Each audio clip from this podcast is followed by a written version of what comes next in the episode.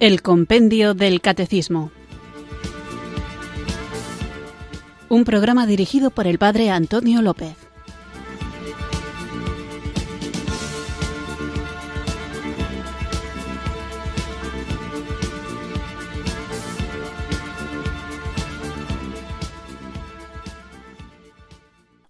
Muy buenas tardes, queridos oyentes de Radio María. Recibido un cariñoso saludo desde Irurzum, en Navarra, quienes sintonizáis una tarde más esta radio que cambia vidas, esta emisora de la Virgen, Radio María, para escuchar el programa El Compendio del Catecismo, nuestro espacio diario de formación católica en el que tratamos de conocer la fe que queremos vivir, compartir y defender. Os recuerdo que estamos en la tercera parte del compendio del catecismo dedicada a la vida en Cristo, dicho de otra manera, la moral. Toda la conducta del cristiano tiene que ver con vivir en Cristo. Esta tercera parte del compendio del catecismo de la vida en Cristo tiene varias secciones. La primera es la vocación del hombre, la vida en el espíritu, cuyo capítulo primero es la dignidad de la persona humana. El capítulo segundo habla de la comunidad humana y era básicamente la doctrina social de la Iglesia. Y el capítulo tercero, la salvación de Dios, la ley y la gracia, donde hablábamos de lo que es la gracia, la justificación y en las últimas preguntas de esta sección la Iglesia como madre y maestra. Hoy comenzamos la segunda sección de la tercera parte del compendio del catecismo dedicada a los diez mandamientos. Normalmente los que tengáis el libro del compendio del catecismo lo podréis comprobar directamente. Cada vez que inicia una nueva sección, en el libro aparece una imagen, un dibujo, que representa algún aspecto de la vida de Jesús o de algún relato evangélico. Y en concreto esta segunda sección tiene en su inicio un cuadro del Beato Angélico titulado El Sermón de la Montaña que se encuentra en el Museo de San Marcos en Florencia, en Italia. Y el compendio del Catecismo hace una pequeña explicación de ese cuadro. En concreto, os leo lo que dice el, el, texto del compendio del catecismo a propósito de este sermón de la montaña. Un joven le preguntó a Jesús, Maestro, ¿qué he de hacer yo de bueno para conseguir la vida eterna? Jesús le respondió, Si quieres entrar en la vida, guarda los mandamientos, añadiendo inmediatamente después, Ven y sígueme. El seguimiento de Jesús implica la observancia de los mandamientos. La ley antigua no ha sido abolida, pero el hombre es invitado a reencontrarla en la persona del Divino Maestro, que la realiza perfectamente en sí mismo, revela su plena significación y atestigua su perennidad. Esta imagen, la del Sermón de la Montaña del Beato Angélico, representa a Jesús que instruye a sus discípulos en el llamado Sermón de la Montaña. Los elementos más importantes de esta enseñanza son las bienaventuranzas, el perfeccionamiento de la ley antigua, la oración del Padre Nuestro, las indicaciones sobre el ayuno y la invitación a los discípulos a ser sal de la tierra y luz del mundo. El monte de las bienaventuranzas, con su elevación sobre la tierra y su cercanía al cielo, simboliza un lugar excelso para el encuentro con Dios. Jesús Maestro, sobre una cátedra privilegiada, la roca, y con el dedo índice de la mano derecha dirigido al cielo, señala la procedencia divina de sus palabras de vida y felicidad. El rollo que aprieta con su mano izquierda muestra la plenitud de su doctrina, que él entrega con confianza a sus apóstoles, invitándoles a predicar el Evangelio a todas las gentes, bautizándolas en el nombre del Padre, del Hijo y del Espíritu Santo. Los apóstoles, situados como corona a los pies del Maestro, aparecen con aureola para indicar su fidelidad a Jesús y su testimonio de santidad en la Iglesia. Solamente uno, casi escondido a la derecha, tiene una aureola negra, para sugerir su infidelidad a la buena nueva. El anuncio del reino de Dios predicado por Jesús no fue una palabra vacía e inconsistente, sino una acción válida y eficaz. A este propósito es significativo el episodio del paralítico de Cafarnaún recogido por los tres evangelios sinópticos. Jesús subió a la barca, pasó a la otra orilla y vino a su ciudad. En esto trajeron donde él a un paralítico postrado en una camilla. Viendo Jesús la fe de ellos, dijo al paralítico Ánimo, hijo, tus pecados te son perdonados. Entonces algunos escribas dijeron para sí Este está blasfemando. Mas Jesús, conociendo sus pensamientos, dijo ¿Por qué pensáis mal en vuestros corazones? ¿Qué es más fácil decir tus pecados te son perdonados o decir levántate y anda? Pues para que sepáis que el Hijo del hombre tiene en la tierra poder de perdonar pecados, dice entonces al paralítico levántate, toma tu camilla y vete a tu casa. Él se levantó y se fue a su casa. En este hecho la curación física no es otra cosa que la cara visible del milagro espiritual de la liberación del pecado. Curar y perdonar quedan como los gestos típicos de la pedagogía de Jesús, el divino Maestro.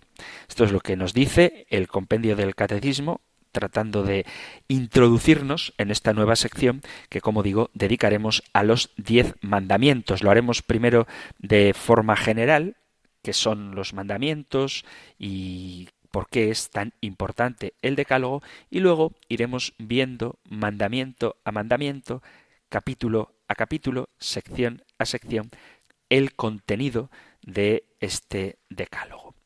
Vamos entonces con esta nueva sección del compendio del catecismo y la iniciamos siempre acompañados por el Espíritu Santo, a quien ahora juntos invocamos con fe.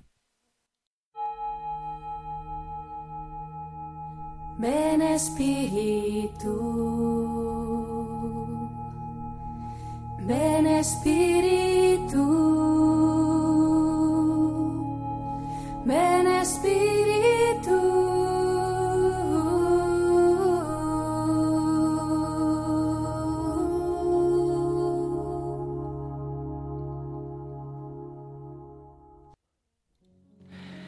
Que el Espíritu Santo sea el camino para vivir los sagrados mandamientos.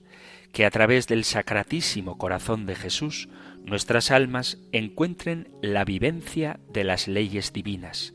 Que la humanidad sea redimida y perdonada por la misericordiosa ley. Que en el Padre Celestial vivamos por siempre la ley eterna de su gracia. Amén.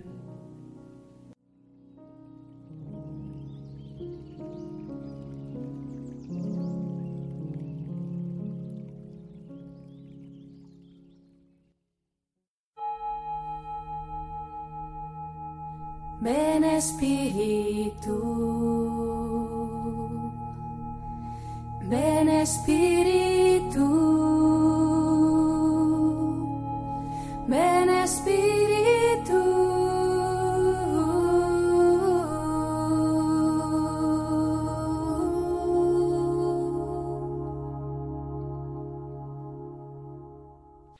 Vamos allá con nuestro nuevo programa y nuestra nueva sección de esta tercera parte del compendio del catecismo dedicada a los diez mandamientos. En más de una ocasión me han preguntado dónde están los diez mandamientos en la Biblia y por el modo en que preguntan me doy cuenta de que lo que buscan es literalmente encontrar los diez mandamientos tal y como los han aprendido en la catequesis. Por eso el compendio del catecismo tiene al inicio de este nuevo apartado, de esta sección, tres columnas en las que se puede leer la enumeración de los diez mandamientos según el libro del Éxodo, la enumeración de los diez mandamientos en el Deuteronomio y la enumeración los mandamientos tal y como la hemos aprendido, es decir, la fórmula catequética. Así que si os parece, vamos a leer estos dos textos de la Sagrada Escritura, el capítulo 20 del Éxodo, del versículo 2 al versículo 17, donde se habla de los diez mandamientos, el capítulo 5 del Deuteronomio, versículos del 6 al 21, donde también se habla de los diez mandamientos, y luego vamos a repasar algo que estoy convencido de que la mayoría os sabéis, o al menos deberíais saber, de memoria, no solamente en el contenido, sino incluso en el orden, es decir, la fórmula catequética de estos diez mandamientos, que es la que se nos enseña desde pequeñitos y que no es literalmente lo que aparece en la Sagrada Escritura, ya veremos en su momento por qué. Digo que veremos en su momento por qué, puesto que hay quienes pretenden acusar a la Iglesia de haber cambiado los mandamientos. Es una cosa que muchas veces se reprocha por parte de algunos grupos que se consideran cristianos que la Iglesia ha cambiado los mandamientos. Bueno, pues vamos a ver por qué esto es una acusación falsa y cuál es la razón de que la enumeración de los diez mandamientos que nosotros hemos aprendido en catequesis no sea exactamente, literalmente, la misma que aparece en la Sagrada Escritura. Leo entonces libro del Éxodo, capítulo 20, leo desde el versículo primero. Entonces pronunció Dios todas estas palabras. Yo, Yahvé, soy tu Dios, que te he sacado del país de Egipto, de la casa de servidumbre. No habrá para ti otros dioses delante de mí. No te harás escultura ni imagen alguna, ni de lo que hay arriba en los cielos, ni de lo que hay abajo en la tierra, ni de lo que hay en las aguas debajo de la tierra. No te postrarás ante ellas ni les darás culto, porque yo, Yahvé, tu Dios, soy un Dios celoso, que castigo la iniquidad de los padres en los hijos hasta la tercera y cuarta generación de los que me odian, y tengo misericordia por mil generaciones con los que me aman y guardan mis mandamientos. No tomarás en falso el nombre de Yahvé tu Dios, porque Yahvé no dejará sin castigo a quien toma su nombre en falso. Recuerda el día del sábado para santificarlo. Seis días trabajarás y harás todos tus trabajos, pero el día séptimo es día de descanso para Yahvé tu Dios. No harás ningún trabajo, ni tú, ni tu hijo, ni tu hija, ni tu siervo, ni tu sierva, ni tu ganado, ni el forastero que habita en tu ciudad. Pues en seis días hizo Yahvé el cielo y la tierra, el mar y todo cuanto contienen, y el séptimo descansó. Por eso bendijo Yahvé el día del sábado y lo hizo sagrado. Honra a tu padre y a tu madre, para que se prolonguen tus días sobre la tierra que Yahvé tu Dios te va a dar. No matarás, no cometerás adulterio, no robarás, no darás testimonio falso contra tu prójimo. No codiciarás la casa de tu prójimo, ni codiciarás la mujer de tu prójimo, ni su siervo, ni su sierva, ni su buey, ni su asno, ni nada que sea de tu prójimo. Hasta aquí el texto del Éxodo capítulo 20, versículo, en sentido estricto la enumeración, versículo 2 hasta el versículo 17. Y luego tenemos también la enumeración de los mandamientos en el libro del Deuteronomio capítulo 5 a partir del versículo 6 hasta el versículo 21. Así que vamos también a leerlo. Deuteronomio capítulo 5, versículo 6 dice, Yo soy Yahvé tu Dios, que te he sacado del país de Egipto, de la casa de servidumbre. No habrá para ti otros dioses delante de mí. No te harás escultura ni imagen alguna, ni de lo que hay arriba en los cielos, ni de lo que hay abajo en la tierra, ni de lo que hay en las aguas debajo de la tierra. No te postrarás ante ellas, ni les darás culto, porque yo, Yahvé tu Dios, soy un Dios celoso, que castigo la iniquidad de los padres en los hijos hasta la tercera y cuarta generación de los que me odian, y tengo misericordia por mil generaciones con los que me aman y guardan mis mandamientos. No tomarás en falso el nombre de Yahvé tu Dios, porque Yahvé no dejará sin castigo a quien toma su nombre en falso.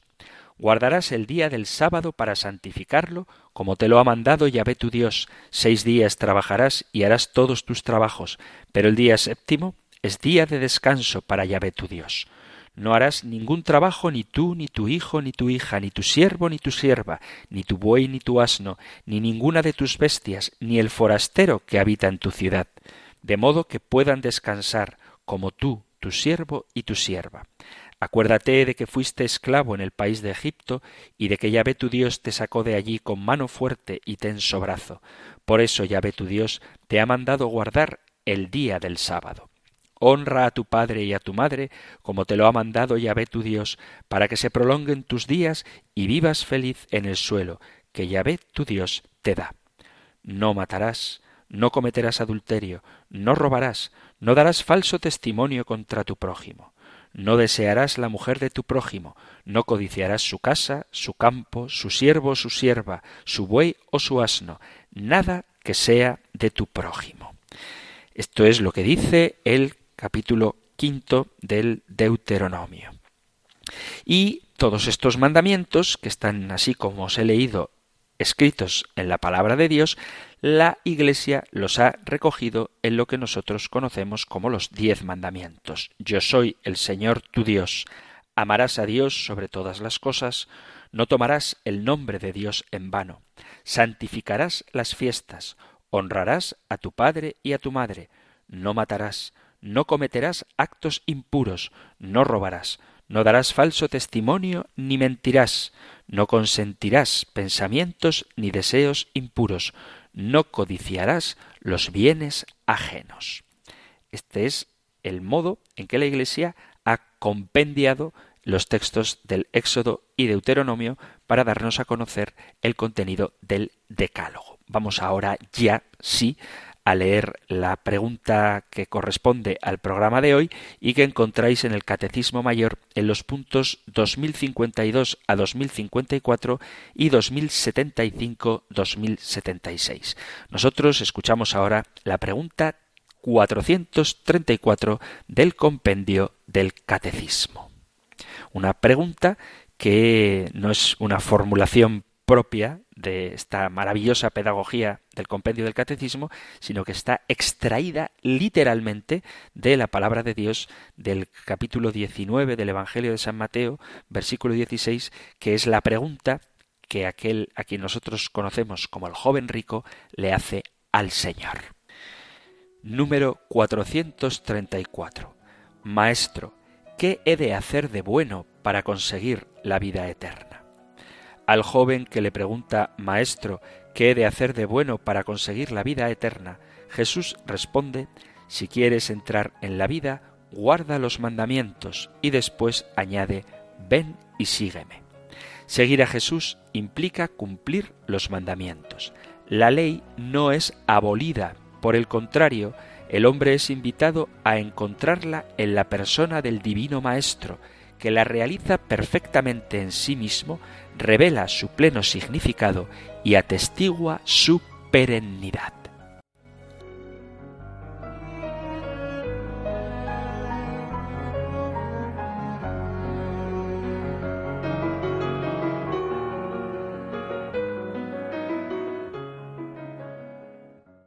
Cuando veíamos en la pregunta 113 del compendio del Catecismo bajo qué acusaciones fue condenado Jesús, la respuesta es algunos jefes de Israel acusaron a Jesús de actuar contra la ley. Y hay quien piensa que efectivamente Jesús actuaba contra ella porque no cumplía o decía que no había que cumplir los mandamientos. Muchos, entre los grupos evangélicos y también algunos católicos malformados, piensan que Jesús abolió la ley y el argumento que dan son los pasajes del Evangelio donde Jesús habla de que hay que cumplir sus mandamientos. Luego está esta afirmación que parecería completar esa idea cuando Jesús da un mandamiento nuevo, un mandamiento nuevo os doy, que os améis unos a otros. Como yo os he amado, así también que os améis unos a otros. La conclusión sería que Cristo vino a liberarnos de los restrictivos mandamientos de la antigua alianza y los reemplazó con el sencillo mandamiento del amor. Se escuchan expresiones del tipo que Jesús promulgó su nuevo mandamiento para reemplazar a todos los demás de la lista, incluyendo, por supuesto, los grandes diez mandamientos, así como su nuevo pacto reemplazó el antiguo, el nuevo mandamiento de Cristo reemplazó los antiguos mandamientos. Los miembros de la nueva alianza, es decir, los cristianos, no necesitarían obedecer ninguno de los mandamientos expuestos en la primera parte de la Sagrada Escritura. Solo se espera que obedezcan el único mandamiento que Jesús estableció en su nuevo pacto, amaos unos a otros como yo os he amado. Y así ocurre que hay católicos y protestantes que se limitan a decir que basta con amar y todo el resto ya no sirve. Por eso es bueno que nos preguntemos, ya que estamos iniciando unos programas dedicados a los diez mandamientos, si estos fueron realmente reemplazados por un nuevo mandamiento del amor. Lo primero que hay que decir es que el mandamiento del amor no es nada nuevo. La creencia de que Cristo reemplazó los antiguos mandamientos por uno nuevo se basa en un malentendido. Generalmente se piensa que el Antiguo Testamento muestra a un Dios duro y restrictivo, que sería el Padre, mientras que el Nuevo Testamento revela a un gentil y amable Jesucristo reemplazando la ley de su Padre por el mandamiento del amor. Uno de los problemas con esta idea es que se ignora que el amor no es un mandamiento nuevo. En el libro del Levítico, Antiguo Testamento, capítulo 19, versículo 18, el Dios de la alianza dice cómo hay que vivir y afirma, no te vengarás ni guardarás rencor a los hijos de tu pueblo, sino amarás a tu prójimo como a ti mismo y, hablando a través de Moisés, reiteró a los israelitas que debían amarse unos a otros. Muchas otras escrituras del Antiguo Testamento hablan del amor, tanto del amor de Dios como de la necesidad de su pueblo de amarlo a él y a los demás. Podemos encontrarlo sobre todo en los capítulos 5, 6 y 7 del Deuteronomio entre otros pasajes. El hecho que quiero subrayar es que lo de amar no fue un concepto nuevo introducido por Jesucristo. Dicho esto, los diez mandamientos tratan precisamente del amor. El espíritu, la esencia del decálogo, consiste precisamente en eso. En el Evangelio de San Mateo leemos acerca de un intérprete de la ley que le pregunta a Jesús, capítulo 22, cuál es el gran mandamiento de la ley, y se está refiriendo al Antiguo Testamento. La intención de este intérprete de la ley era tentarlo para que Jesús pusiera algún mandamiento por encima de los demás. Pero Cristo, que lo vio, sabía que detrás de la pregunta había una trampa y explicó que lo más importante no era un mandamiento en particular, sino la esencia de todos ellos. Amarás al Señor tu Dios con todo tu corazón, con toda tu alma y con toda tu mente. Este es el primer y gran mandamiento. Lo tenéis, como os decía, en el capítulo 22 de San Mateo, versículo 37. Cristo lo que está haciendo ahí es citar lo que ya había sido revelado muchos años antes, miles de años antes, a través de Moisés. El objeto de los diez mandamientos es cómo aplicar el amor, cómo vivir ese único gran mandamiento. El primer único y gran mandamiento es amar a Dios con todo nuestro ser, tal y como nos enseñan los primeros mandamientos del Decálogo. Amamos a Dios poniéndolo por encima de todo, primer mandamiento, no nos hacemos ni adoramos ídolos, según mandamiento, respetamos su nombre, tercer mandamiento y lo adoramos en el día de su reposo. Sería el cuarto mandamiento según el orden que tenemos en la Sagrada Escritura. Y Jesús, sin que nadie se lo pregunte, añade, el segundo es semejante, amarás a tu prójimo como a ti mismo.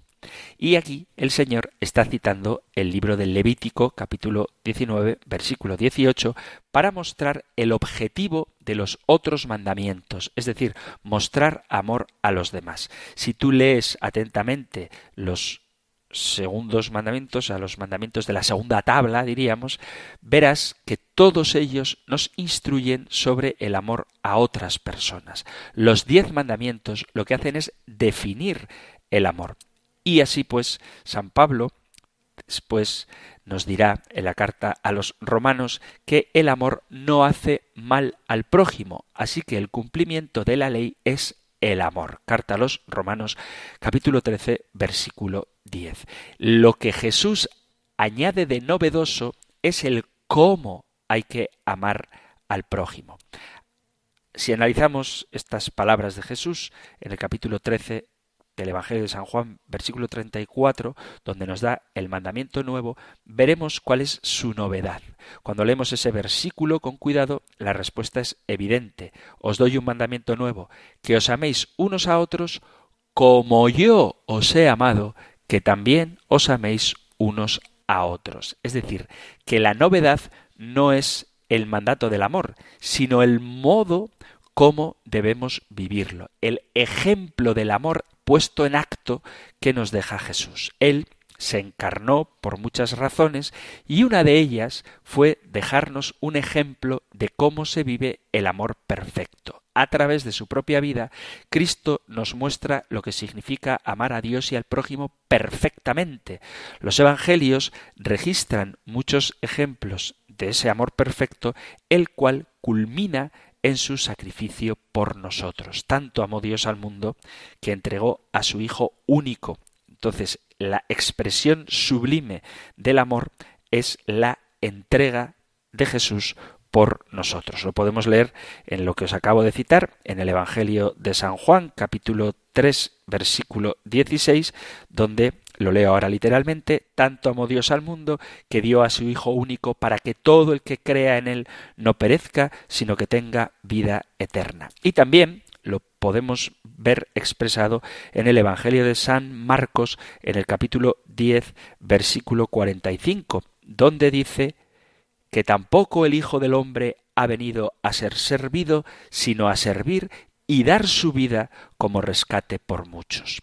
Si tú quieres aprender a guardar los mandamientos, que básicamente significa aprender a amar a Dios y al prójimo, no hay mejor lugar donde mirar que la propia vida de Jesús. Y entonces, ¿qué decir a aquellos que citan a San Juan capítulo 15 versículo 10 cuando Jesús afirma, si guardáis mis mandamientos permaneceréis en mi amor? Pues hay que seguir leyendo el texto que dice, así como yo he guardado los mandamientos de mi Padre y yo permanezco en su amor. Por eso Jesús no vino a abolir o reemplazar los diez mandamientos, como él deja claro en el Evangelio de San Mateo capítulo 5 versículo 17, donde lo dice explícitamente, sino que vino para enseñarnos a guardarlos. Lo que dice el Evangelio de San Juan, capítulo 15, versículo 10, comprueba que Cristo obedeció los mandamientos del Padre y este hecho por sí solo implica que los seguidores de Cristo también debemos hacerlo.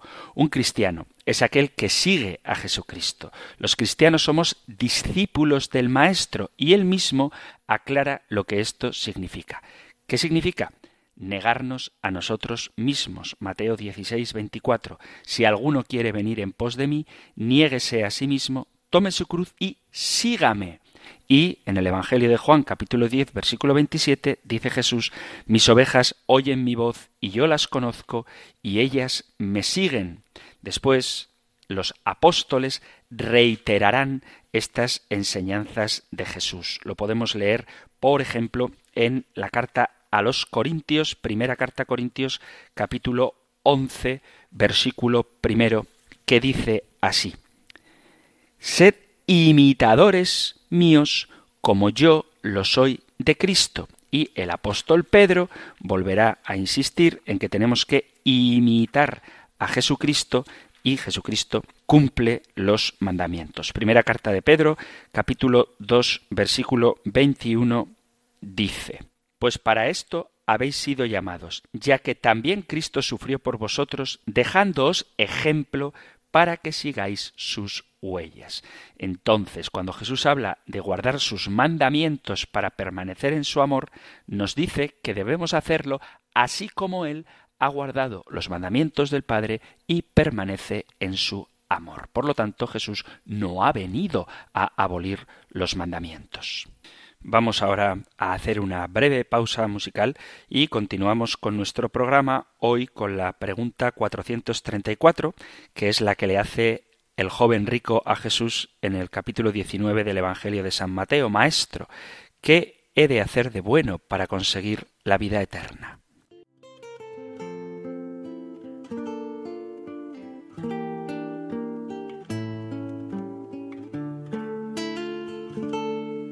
Un joven se acercó a Jesús que sonreía, un joven que quería ser mejor.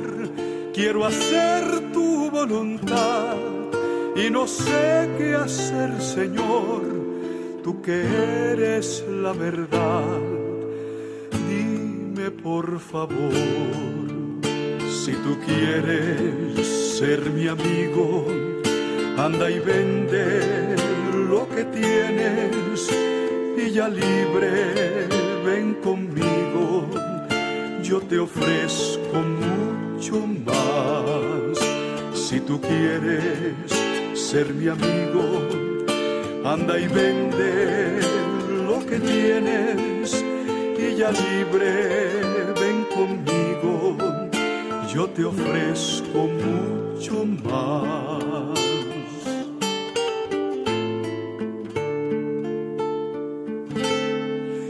Jesús le contempló y era alegre su mirada, que urgente la llamada y le amó, pero el joven se marchó sin decir apenas nada, como el joven era rico se marchó. Si tú quieres ser mi amigo, anda y vende lo que tienes y ya libre ven conmigo. Yo te ofrezco mucho más. Si tú quieres ser mi amigo, anda y vende lo que tienes y ya libre te ofrezco mucho más.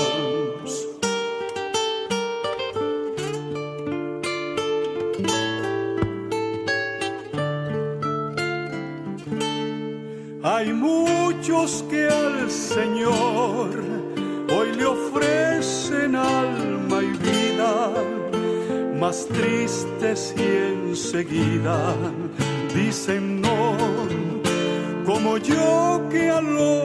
ofrecer lo que fácil puedo dar, no le doy lo que Jesús vino a mendigar. Si tú quieres ser mi amigo, anda y vende lo que tienes y ya libre ven conmigo. Yo te ofrezco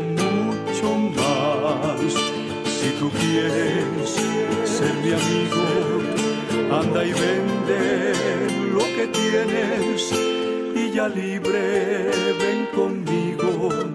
Yo te ofrezco mucho más. Si tú quieres ser mi amigo, anda y vende lo que tienes y ya libre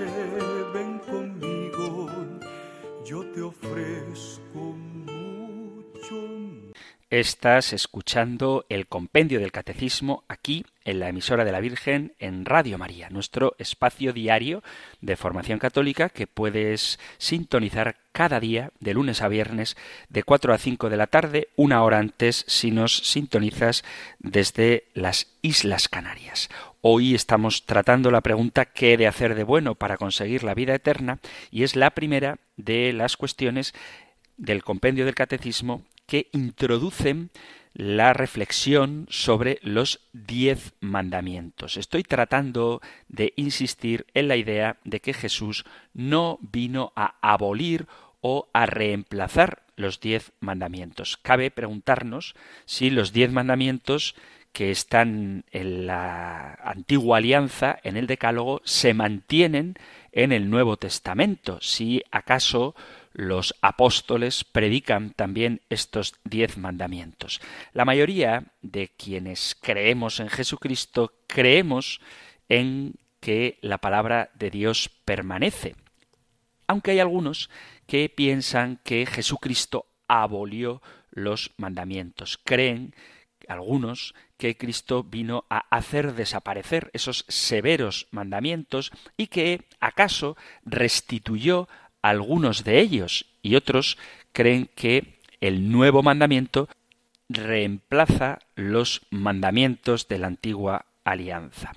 No quiero juzgar la sinceridad de las personas que así piensan, pero sí que hay que decir que quienes así opinan se han dejado engañar y quienes eso enseñan se convierten en falsos ministros predicadores de una doctrina falsa. No podemos prescindir de la Iglesia a la hora de interpretar la palabra de Dios. La Sagrada Escritura no se interpreta ella a sí misma, porque si hacemos esto, si prescindimos de una autoridad, si no tenemos en cuenta la tradición y el magisterio, cogeremos solamente aquello que nos interesa y pasaremos por alto lo que contradice nuestras propias ideas. Por eso es necesaria nuestra Madre y Maestra la Iglesia que guiada por el Espíritu Santo que inspiró la Sagrada Escritura, nos enseña el modo adecuado de interpretarla. El mismo Jesús deja claro, capítulo 5, versículo 17 de San Mateo, que Él no ha venido para abrogar la ley o los profetas, no he venido para abrogar, dice, sino para cumplir. Por lo tanto, los diez mandamientos siguen vigentes en el Nuevo Testamento, en la nueva alianza. Los primeros cuatro de los diez mandamientos, según la palabra de Dios, según la Biblia, enseñan al hombre cómo amar a Dios. No tendrás dioses ajenos delante de mí, no te harás imágenes ni ídolos, no tomarás el nombre del eterno Dios en vano y acuérdate del día de reposo para santificarlo. En el capítulo 22 de San Mateo, Cristo resume estos cuatro mandamientos diciendo amarás al Señor tu Dios con todo tu corazón, con toda tu alma, con toda tu mente. Este es el primero y más grande mandamiento. Cuando en el capítulo cuarto tanto de Lucas como de Mateos de Mateos de Mateo el diablo trata de tentar a Jesús mientras él ayunaba en el desierto, Jesús cita el primer mandamiento. Apártate de mí, Satanás, porque escrito está, al Señor tu Dios adorarás y a Él solo darás culto. En el capítulo 4 del Evangelio de San Juan, versículo 24, en el diálogo con la samaritana, Jesús está hablando acerca del segundo mandamiento cuando Él enseñó que los hombres no pueden adorar ídolos, porque Dios es uno solo y es espiritual. Por lo tanto, como Dios es espíritu, sus seguidores debemos adorarle en espíritu y en verdad. También San Pablo enseña el segundo mandamiento, ni seáis idólatras como algunos de ellos, según está escrito. Se sentó el pueblo a comer y a beber y se levantó a jugar. Primera carta a Corintios capítulo 10 versículo 7, donde está haciendo referencia a los israelitas durante el Éxodo. El Israel de mentalidad carnal no tuvo paciencia para adorar a un Dios que no podían ver, así que se hicieron un becerro, un Dios físico, para satisfacer sus necesidades espirituales desconfiando de Dios.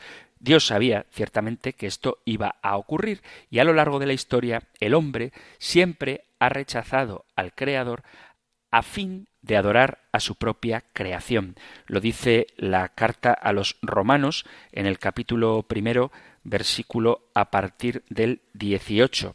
Dice en efecto, la cólera de Dios se revela desde el cielo contra la impiedad e injusticia de los hombres que aprisionan la verdad en la injusticia pues lo que de Dios se puede conocer está en ellos manifiesto. Dios se lo manifestó, porque lo invisible de Dios desde la creación del mundo se deja ver a la inteligencia a través de sus obras, su poder eterno y su divinidad, de manera que son inexcusables, porque habiendo conocido a Dios, no lo glorificaron como a Dios ni le dieron gracias, antes bien se ofuscaron en vanos razonamientos y su insensato corazón se entenebreció jactándose de sabios, se volvieron estúpidos y cambiaron la gloria del Dios incorruptible por una representación en forma de hombre corruptible, de aves, de cuadrúpedos, de reptiles. Por eso Dios los entregó a las apetencias de su corazón hasta una impureza tal que deshonraron entre sí sus cuerpos, a ellos que cambiaron la verdad de Dios por la mentira y adoraron y sirvieron a la criatura en vez de a su Creador, que es bendito por los siglos. Amén.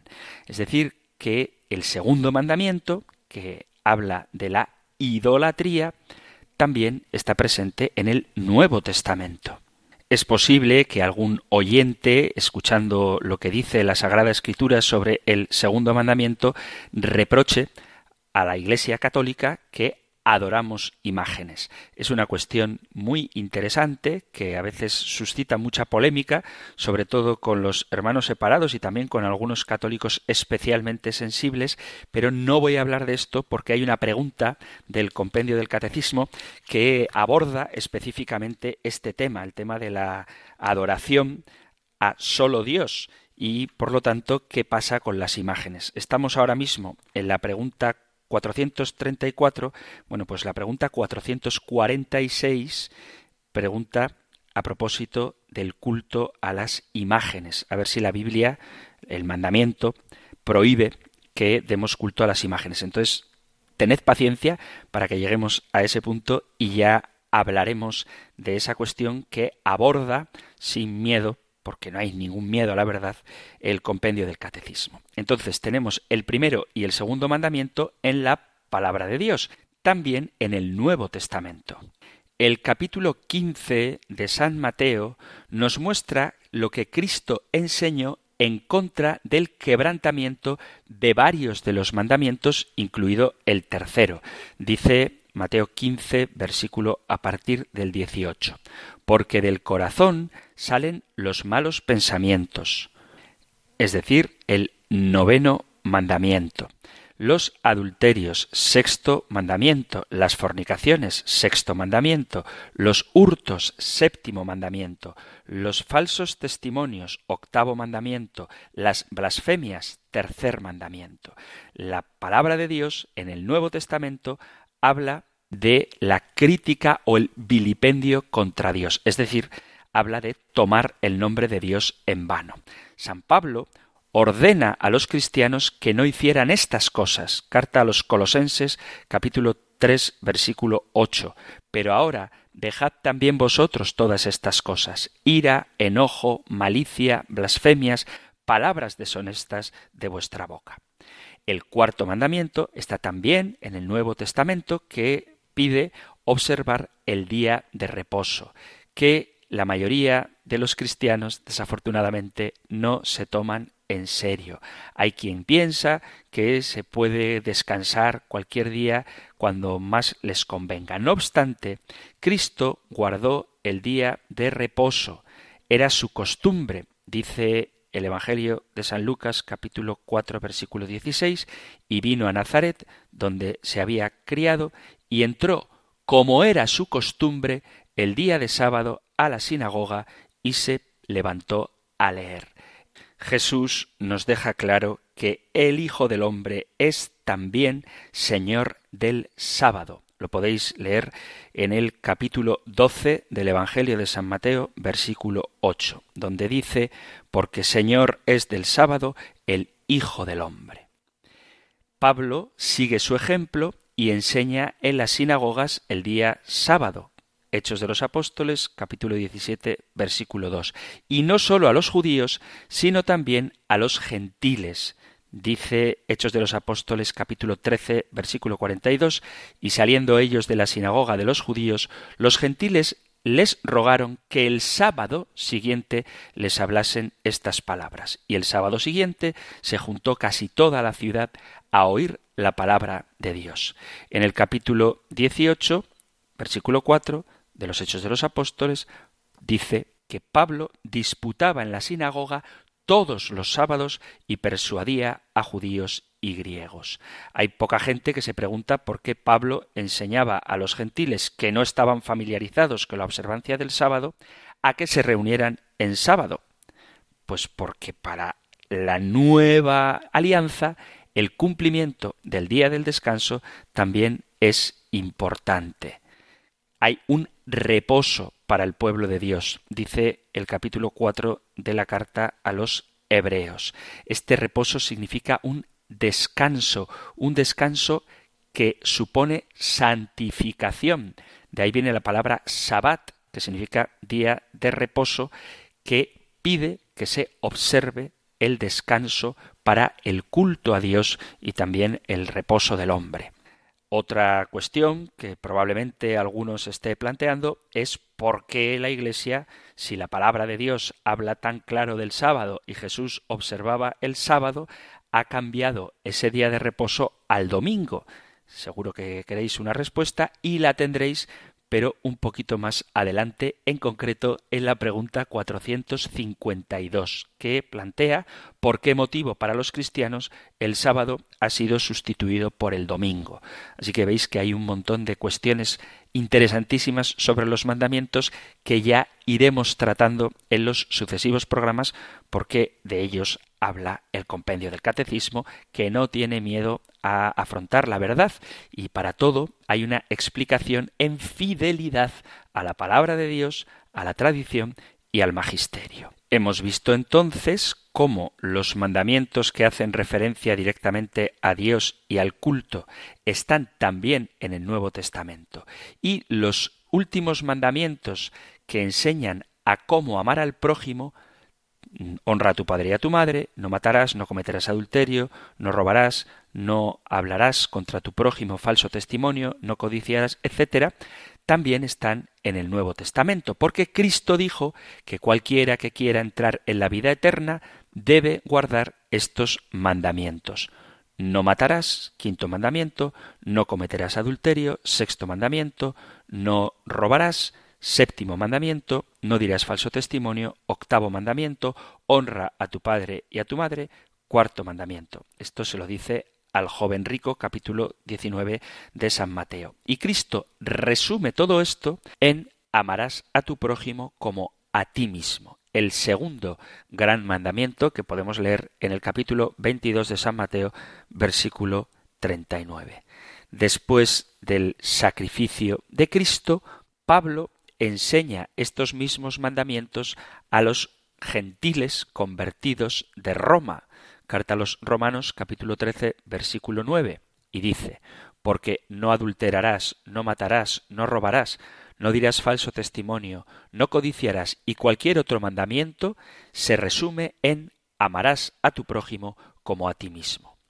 En la carta a los Efesios, capítulo 6, versículo 2, ordena a los cristianos que obedecieran al cuarto mandamiento honrando a los padres. Capítulo 6, versículo 2 de la carta a los Efesios. Ordena obedecer el octavo mandamiento, por lo cual, desechando la mentira, hablad verdad cada uno con su prójimo. Carta a los Efesios, capítulo 4, versículo 25. Y habla también del décimo mandamiento, cuando dice, pero yo no conocí el pecado sino por la ley, porque tampoco conociera la codicia si la ley no dijera no codiciarás. El apóstol Santiago también advierte contra los peligros de quebrantar ese mandamiento. Dice, sino que cada uno es tentado cuando en su propia concupiscencia es atraído y seducido. Entonces la concupiscencia, después que ha concebido, da a luz el pecado, y el pecado siendo consumado, da luz a la muerte. Capítulo primero de la carta de Santiago, versículo 14. Y continúa Santiago en el capítulo 4. ¿De dónde vienen las guerras y los pleitos entre vosotros? ¿No es de vuestras pasiones, las cuales combaten en vuestros miembros? Codiciáis y no tenéis, matáis y ardéis de envidia y no podéis alcanzar. Combatís y lucháis, pero no tenéis lo que deseáis porque no pedís. Pedís y no recibís porque pedís mal con intención de malgastarlo en vuestras pasiones podemos observar claramente que todos los diez mandamientos fueron predicados a lo largo del Nuevo Testamento. Por eso no debe sorprendernos que la primera carta de Juan, capítulo 5, diga, en esto conocemos que amamos a Dios, cuando amamos a Dios y guardamos sus mandamientos, pues este es el amor a Dios, que guardemos sus mandamientos, y sus mandamientos no son gravosos. Después de todo esto, creo que nadie puede afirmar, Biblia en mano, que los mandamientos fueran abolidos. Antes bien, un cristiano debe asumirlos. Los mandamientos no fueron reemplazados por el nuevo mandamiento que Cristo nos enseñó. Este nuevo mandamiento es el modo en que nosotros tenemos que amar. ¿Y cómo se concreta el modo de amar propio del cristiano, el nuevo mandamiento? Cumpliéndolos tal y como Cristo los ha cumplido. Un mandamiento nuevo os doy, que os améis unos a otros, como yo os he amado, que también os améis unos a otros. En esto conocerán todos que sois mis discípulos, si os tenéis amor los unos a los otros. Cristo dijo que Debemos amar a nuestro prójimo como a nosotros mismos y el nuevo estándar de amor es amar como Cristo nos ama. Solo aquellos que con el Espíritu Santo de Dios habitando en nosotros pueden amar a las personas en el modo en que Cristo lo hace, estarán viviendo la nueva alianza, no prescindiendo de los mandamientos, sino cumpliéndolos como Cristo mismo los cumple. Cuando Cristo dice amaos los unos a los otros como yo os he amado, está hablando a sus discípulos que, ungidos a través del bautismo con el Espíritu de Dios, pueden tener la fuerza, la gracia de amar al prójimo como Cristo lo hace. En esto consiste el nuevo mandamiento. No en que los diez de la antigua alianza sean suprimidos, sino en cumplir esos diez mandamientos desde el amor de Cristo. Termino con una cita de la segunda carta del apóstol San Juan, tiene un único capítulo, entonces dice el versículo 5, y ahora te ruego, señora, y no es que te escriba un mandamiento nuevo, sino el que tenemos desde el comienzo, que nos amemos unos a otros. Y en esto consiste el amor, en que vivamos conforme a sus mandamientos. Este es el mandamiento como lo habéis oído desde el comienzo, que viváis en el amor.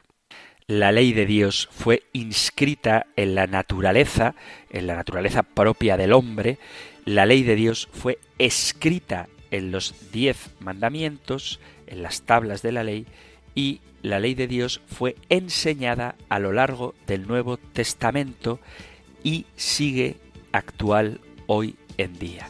La escritura, el Nuevo Testamento, no reemplaza o elimina los diez mandamientos, sino antes al contrario los refuerza y nos enseña a vivirlos en la persona de Jesucristo. Hemos llegado al final del tiempo para el programa de hoy, ya iremos reflexionando de momento en los mandamientos en general y en el modo en que Jesús los interpreta y luego iremos viéndolos uno a uno. Pero para eso tendremos que esperar. Os animo a que sigáis escuchando el compendio del catecismo para ir profundizando en este sello, en esta alianza, en este pacto de amor que Dios ha hecho con su nuevo pueblo, que es la Iglesia, y que no anula el anterior, sino que lo perfecciona.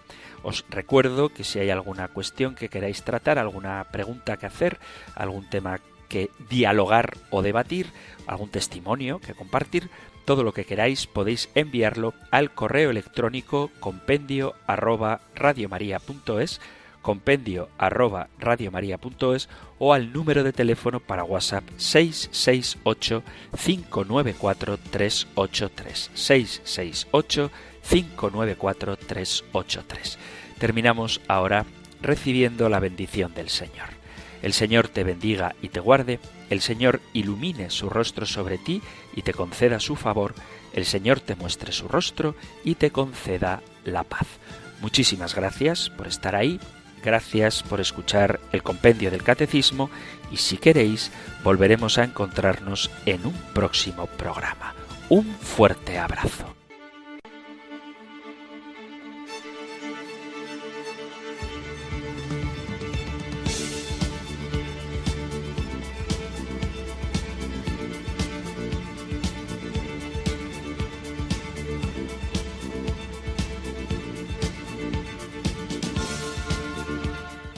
El Compendio del Catecismo. Un programa dirigido por el Padre Antonio López.